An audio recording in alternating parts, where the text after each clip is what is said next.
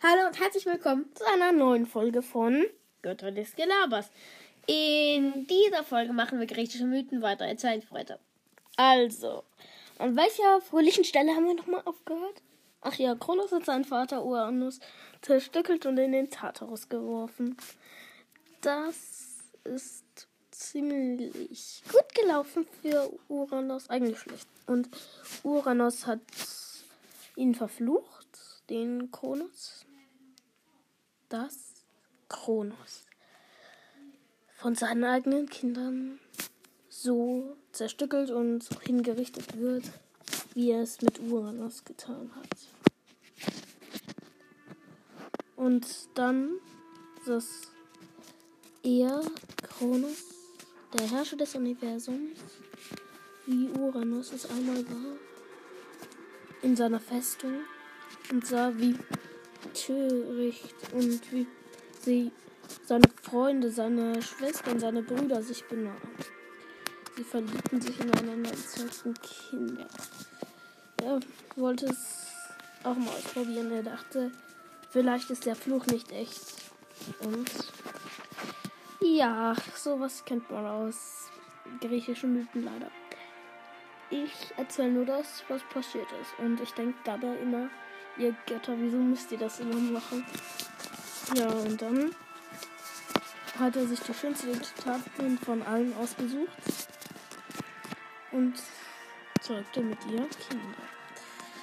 Diese Kinder waren aber einfach zu perfekt. Eine 2.0 Version von Kronos. Deshalb verschlang er sie, weil er Angst hatte, dass sie ihn ablösen wollen. Aber wie es Flüche machen, je mehr man versucht, sie zu verhindern, desto schlimmer werden sie. Zeus kam am Ende. War eigentlich der jüngste Bruder, aber war nie im Magen, weshalb ihn alle aus irgendeinem Grund als Ältesten zählten. Jedenfalls tauschte ihn seine Mutter mit einem Steinbrocken und gab ihm Kronos zu fressen. Und als Zeus dann alt genug war, tat er so, als wäre er ein Kellner und verabreichte Kronos eine Mischung aus Senf, Honig und Wein. Also kotzte Kronos seine Kinder aus und Zeus und seine Kinder, äh, seine, ja, ihr wisst schon, Brüder und Schwestern flohen. Tut uns leid wegen dem ganzen Hintergrundgezeugs gerade eben. Das war, weil die außerhalb unseres Zimmers, ja, rufen ziemlich laut und, und machen Essen. Also. Und ich habe übrigens Musik nicht von Anchor rausgesucht, sondern einfach von unserem anderen iPad, wo auch Spotify drauf ist. Da, da machen, das nehmen wir jetzt als ähm, Hintergrundmusik. Als, als Hintergrundmusik von Marvel Thor Ragnarök heißt das Album. Ja. Und gerade läuft der läuft das Lied, also beim wenn wir weitermachen, Ragnarok Sweet. Und dann, nachdem sie geflohen waren, ja, sind Zeus und seine Brüder und Schwestern in den Tartarus hinabgestiegen und haben versucht, die Zyklopen zu befreien. Die guten, die alten Zyklopen. Nicht die, die auf Inseln hausen oder die die Maschinenwerke gründen und Leute auffressen, also wie Percy Jackson. Ja, und dann sind sie dort in den Tartarus hinabgestiegen zu den Zyklopen, wollten sie befreien, aber sie hatten gar keine Waffen. Dann hat Zeus zu den Zyklopen gesagt, dass sie ihn schnell, so schnell wie sie können, sehr mächtige Waffen schmieden sollen. Und die Zyklopen haben ja gesagt, aber auch haben sie ihm mitgeteilt, dass ihre Bewacherin ein fürchterliches Monster, Anführer der und Kerkermeisterin der Heere des Kronos, hier Wache hält. Deshalb muss es schnell gehen und von Zyklop zu Zyklop weitergereicht werden. Ansonsten schöpft sie Verdacht, wenn es gefährlich aussieht. Dann arbeitet los, sagte Zeus. Und sie verstecken sich hinter einem Felsbrocken. Und als die Waffen fertig waren, bekam Zeus etwas, was aussah wie ein loserischer kleiner Metallzylinder aus himmlischer Bronze.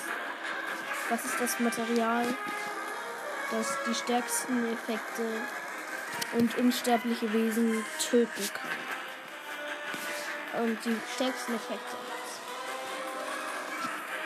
Und dann bekam Hades den Helden der Finsternis. Er macht ihn unsichtbar und es sind Bilder des Todes auf ihm. Er kann unter anderem auch noch Wellen der Angst verbreiten. Und dann bekam Poseidon den Dreizack. Der Dreizack war auch damals schon ein Symbol der Macht. Und er konnte Erdbeben heraufbeschwören. Und noch vieles mehr. Das Meer beeinflussen. Alles Mögliche. Und Zeus, und ihr habt euch gefragt, was mit Zeus Zylinder passiert ist. Als er ihn berührt hat, hat dieser elektrische Schläger versprüht und wurde zu einer zwölf Meter langen Lanze, einem gigantischen Blitzstab. Zeus spielte ein bisschen damit rum, zerstörte die Wände und dann kam sie, die Beschützerin. Es war ein sehr hoffnungsloser Kampf für die Beschützerin. Sie hatte nur zwei vergiftete Schwerter. Und die Götter schafften es letztendlich nach einem gigantischen Kampf. Inzwischen aber hatte Kronos jedem gesagt, dass die Götter da waren. Niemand wusste, wer die Götter waren, aber es stand für jeden irgendwie fest, dass sie böse waren und man sie töten musste. So gingen die Götter auf den Berg Olymp und begannen einen Krieg, der zerstörerisch enden würde.